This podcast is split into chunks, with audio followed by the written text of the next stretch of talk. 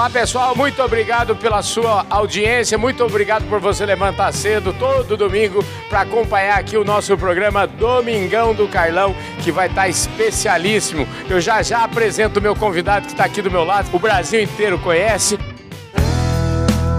Podcast Fala Carlão. Antes disso, eu quero agradecer e dar os recados paroquiais de domingo. Agradecer a Employer, a Employer que entende tudo de trabalho temporário, que é patrocinadora, está aqui na nossa camisa. Obrigado ao Marcos Abreu e toda a equipe. Há 35 anos, há mais de 35 anos, a Employer é sinônimo de trabalho temporário com aquele carinho, com aquela com aquela objetividade e ajudando sempre o agronegócio, ajudando grandes revendas, grandes multinacionais, ajudando grandes cooperativas a é, fazer frente ao trabalho temporário. Você sabe que todo o agronegócio, é, para colher, precisa de trabalho temporário, para plantar precisa de trabalho temporário, isso é um serviço muito importante oferecido pela Empro. Então, quero agradecer imensamente. E também quero aproveitar que estou aqui na sala da presidência da Cotrijal, que é uma das maiores cooperativas do Brasil e que organiza todos os anos a exposição aqui em Não Me Toque, a Expo Direto Cotrijal, e agradecer também ao Bradesco, que é nosso patrocinador, o Bradesco que está sempre presente aqui na feira também e que provavelmente é, estará sempre presente para o resto da vida aqui.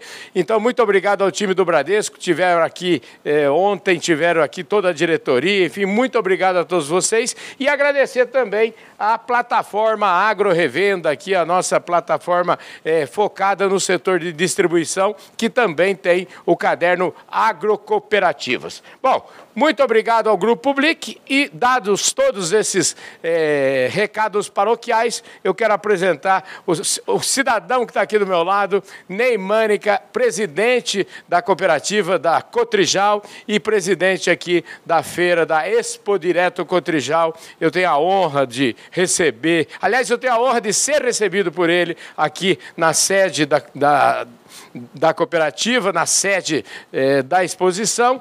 Então, com vocês, Neymar. Ney, obrigado por nos receber. Eu sei que sua agenda aqui é corrida demais. Não, Carlão, quem tem que agradecer sou eu.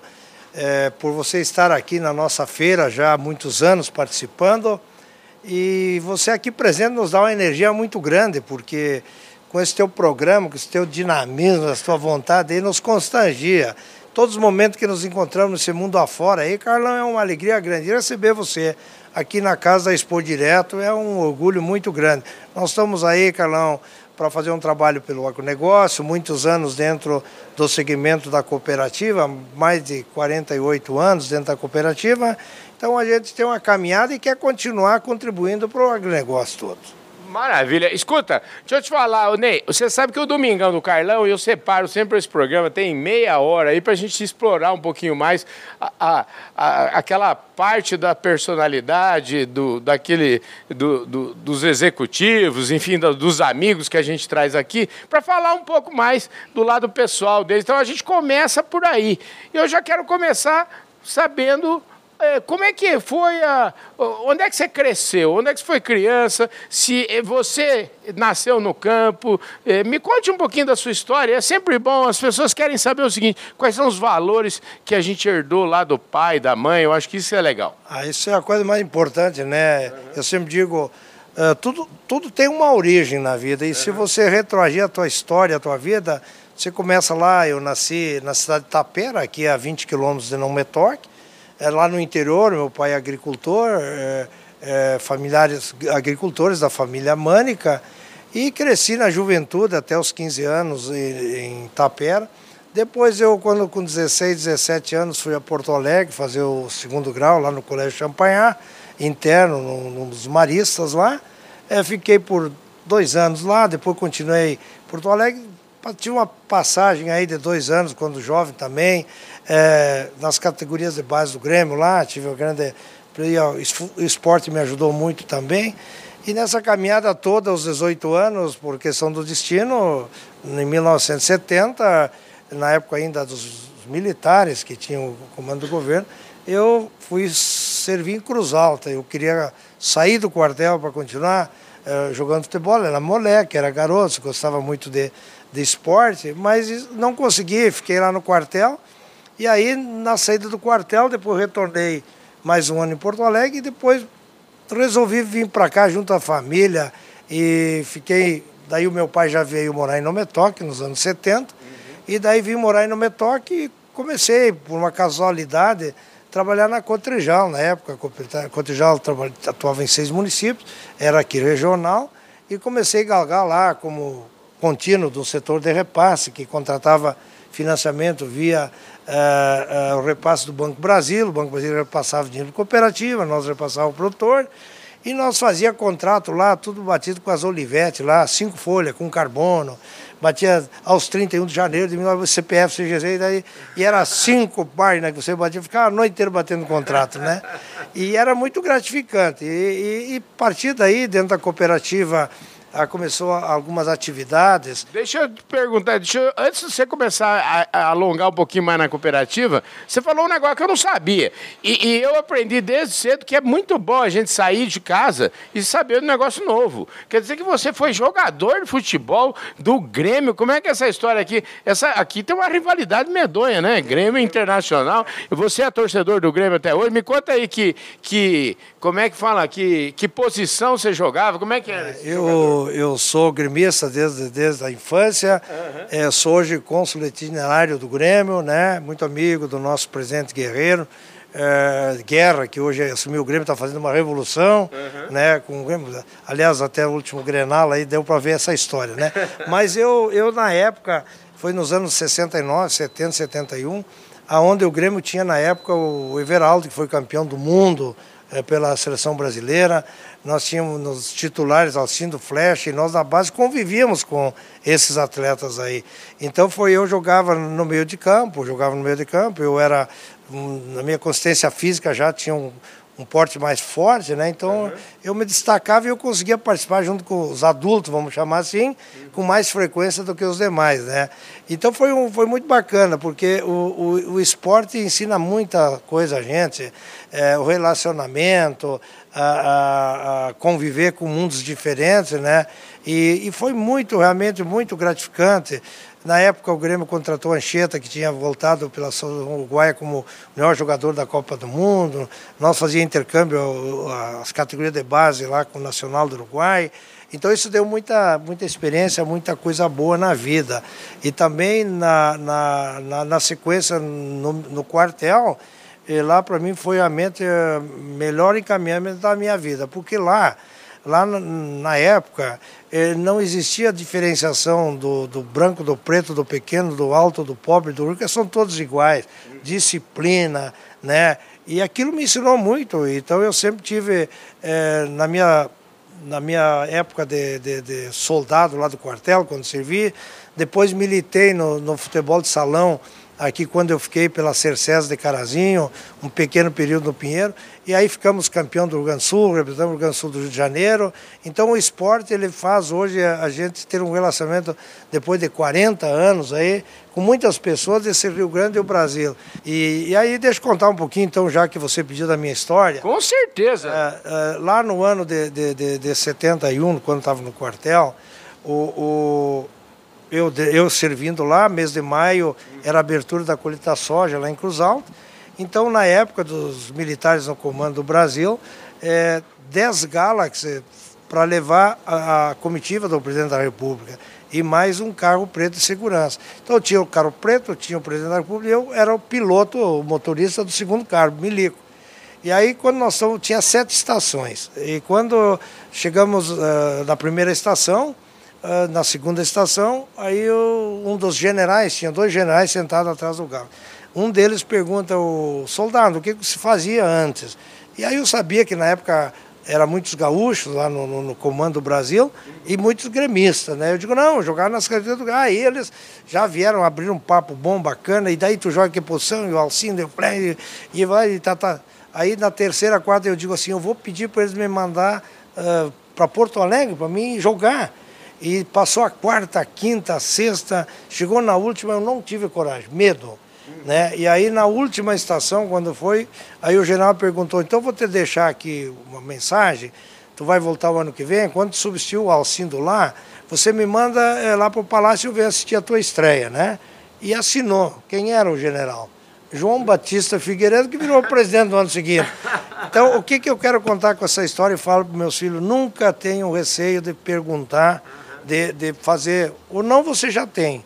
Então, você tem que ir atrás das coisas. Tem, isso me, me ensinou muito na vida de ser persistente, de perguntar, eh, de questionar, de sugerir. Então, aquilo ali foi um, marco na minha vida, né? A disciplina, ter a coragem, né? Então, realmente foi muito bacana. Então, o destino nos trouxe até os dias de hoje aqui. Já que tem a ver aqui com esse papo, a entrevista com o presidente da Volkswagen pra, uh, da América Latina, aqui, o Pablo Dessi, que também foi jogador de futebol e contou um pouquinho dessa história e contou para mim como é que é, ter sido jogador de futebol, é, quais são os aprendizados. Ele contou um pouco dos aprendizados que ele levou para a vida inteira. É um pouco disso que você está falando, né? É, a gente aprende muito questão de vestiário, que o grande público não, não, não sabe, né? Uhum. O, o, tem muitos detalhes interessantes dentro de, de vestiário. É, por exemplo, um treinador, na época famoso lá, dizia para o nosso grupo, se você vai se destacar muito no futebol, rapidamente mais do que os outros. Por, por quê?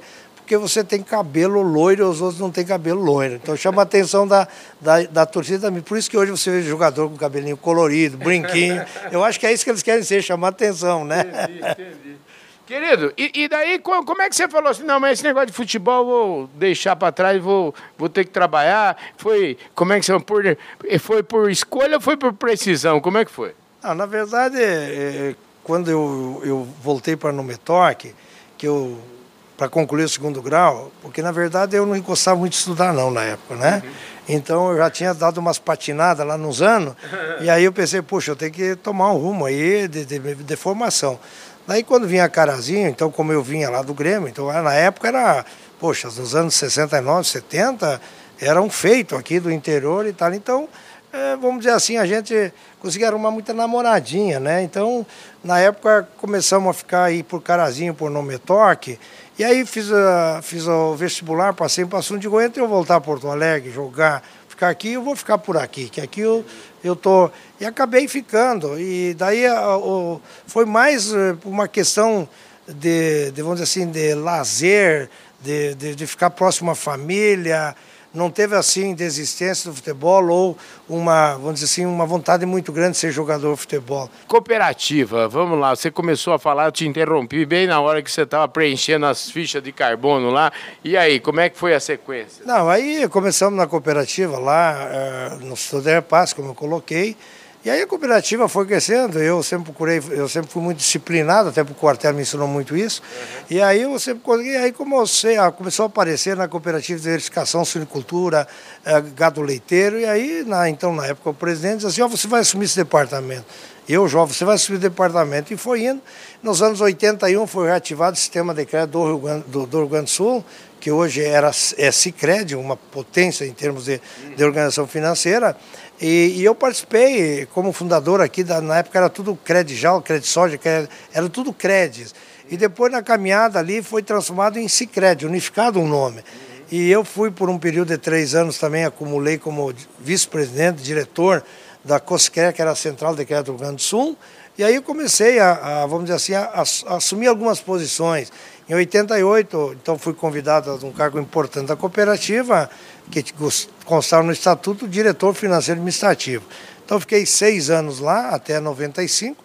Em 95, então, o saudoso presidente Chimitão me convidou e disse, você vai me suceder. Ele ainda jovem e ele optou em não continuar.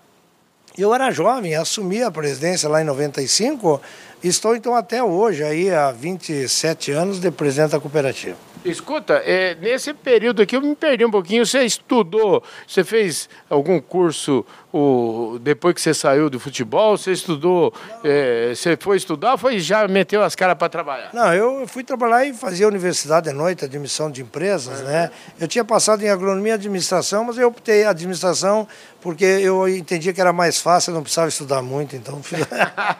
você, é, mas hoje você virou um estudioso, hein? Porque você é estudioso desse sistema de cooperativismo, você é um craque. Né? Não, eu, eu, acho que o, o estudioso é, é, a vida que te ensina. Então, nós tivemos oportunidade, eu, eu participei, participo de entidades, eu, eu sou conselheiro da FECOAG, tinha sido, voltei a ser, fui da CCGL, fui por mais de 10 anos conselheiro da Central Oeste Catarinense, Aurora, essa potência Aurora, é, também participo do Porto Termais Legado do Rio Grande, mas a gente aprendeu muito com viagens internacionais desde 88, quando fiz as primeiras viagens, fiquei encantado, e aí eu pensei, puxa, mas se eu tiver o conhecimento, eu vou transmitir, mas se levar mais gente, eles vão me ajudar a transmitir.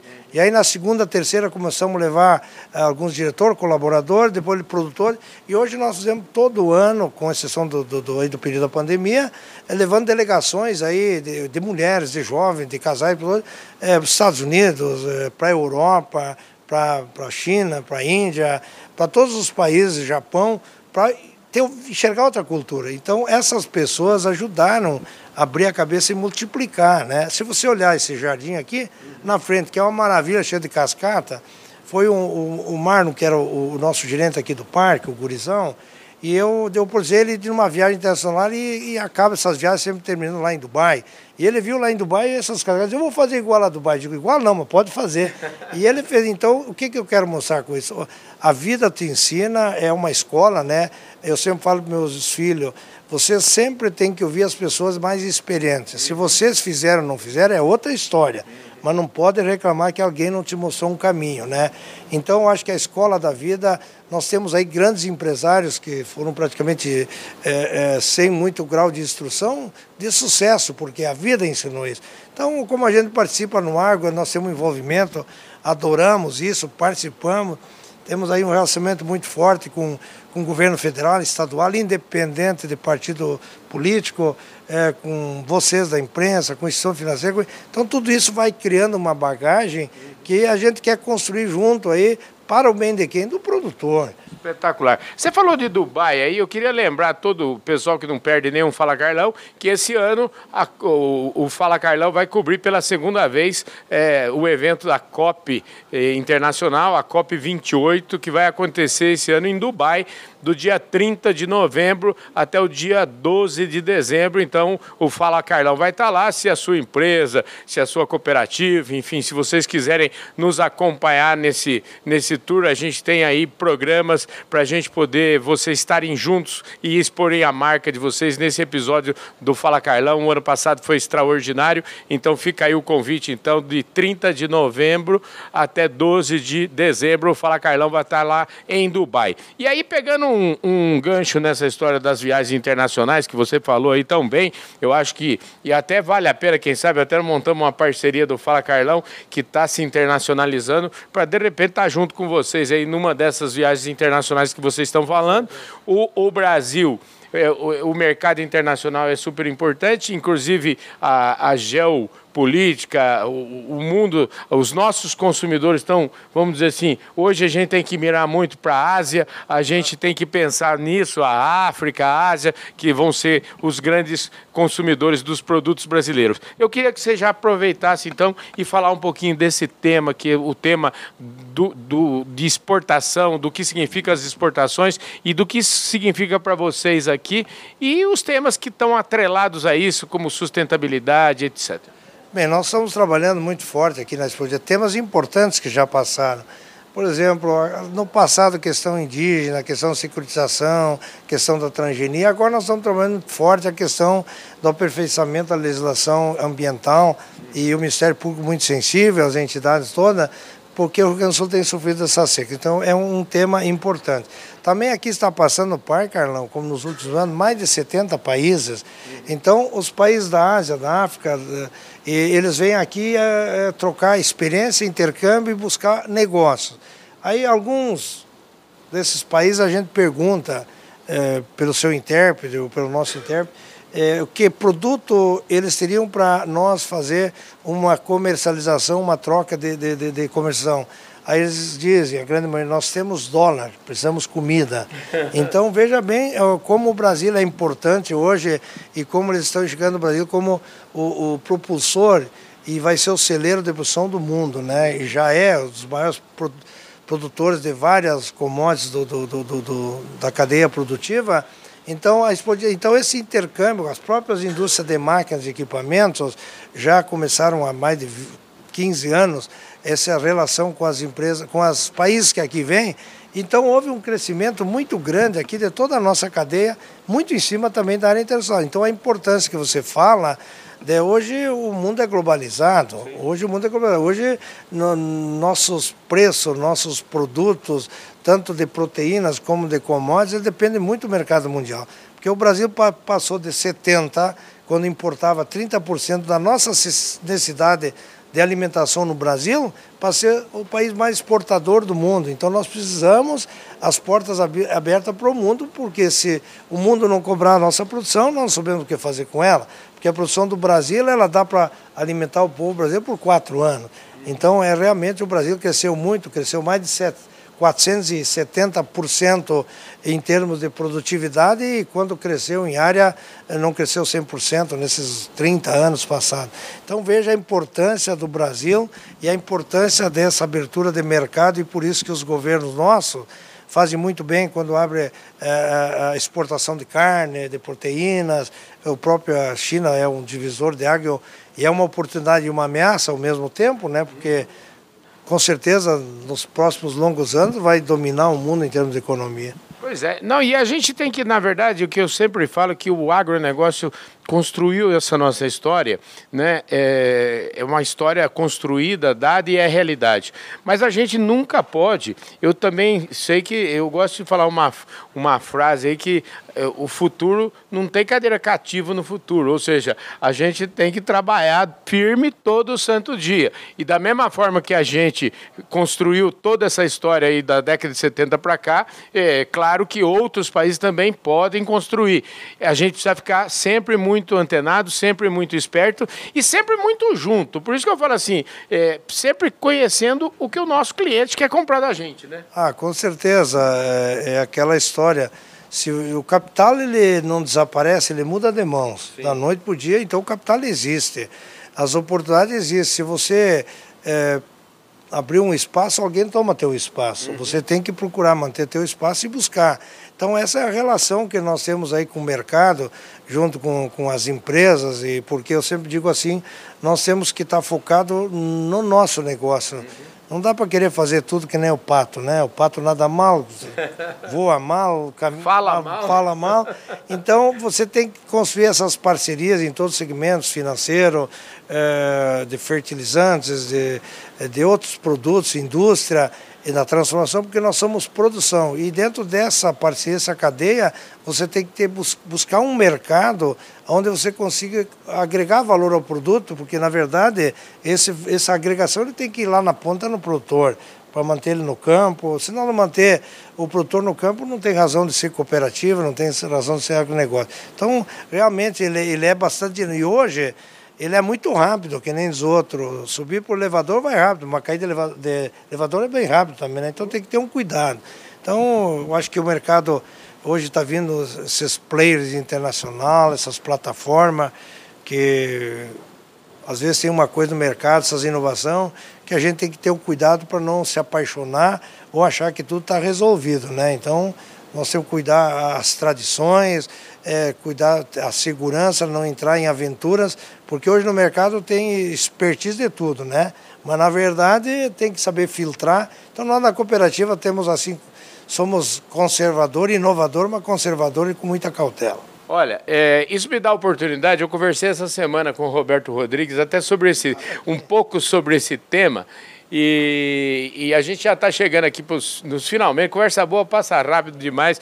E eu, eu queria pegar essa história da do, do que você acabou de falar e para te eu vou te dar uma descrição do que eu do que aconteceu comigo aqui ontem eu, eu reparo eu ontem eu cheguei pra, no, fui almoçar aqui no restaurante da, da exposição e vi lá um casal de dois jovens com duas crianças, uma menininha de uns sete anos e um, e um outro bebezinho no colo, um menininho no colo, E aquilo me chamou muita atenção, quer dizer, isso aqui é lugar de família. Você via ali que a gente está falando, vendo ali um pequeno produtor, e eu tenho certeza absoluta que a cooperativa fez uma grande diferença na vida deles e, e deve continuar fazendo. E aí, onde que o Roberto Rodrigues a gente estava falando? Porque assim, cuidado com. A, hoje as cooperativas cresceram muito, né? Mas a gente nunca pode perder o tom de que a existência de uma cooperativa ela está na definição do Roberto e de outros players do cooperativismo está na mudança, na, na melhoria da qualidade de vida do associado. Ou seja, a cooperativa existe para este fim. E aí eu queria que você trabalhasse um pouquinho em cima deste argumento. Veja bem, é, você coloca. O Roberto esteve com nós aqui essa, durante a feira aqui, uhum. fez uma grande palestra sobre a, a cadeia de gado e corte. É, e o Roberto é um fenômeno, é, todo mundo conhece. Mas eu diria o seguinte: olha a preocupação que nós temos, o que você coloca. Nós temos uma preocupação com a família. Então, a cooperativa fideliza o produtor. Agora, reformamos o estatuto, ampliamos área eh, e, criamos, e reestruturamos um comitê de mulheres. Nós temos hoje 11 conselheiros de administração, criamos um comitê de mulheres de 11 mulheres, eleita pelas mulheres, pelo quadro social, nas oito grandes regiões do, do, da cooperativa no Rio Grande do Sul. Essas 11 mulheres, elas, junto com o nosso departamento de, de, de comunicação e departamento de cooperativismo, é, nós criamos o Núcleo das Mulheres. Uhum. O Núcleo das Mulheres é só vai ser eventos mensais ou bimensais, é, onde vai ter eventos só para as mulheres.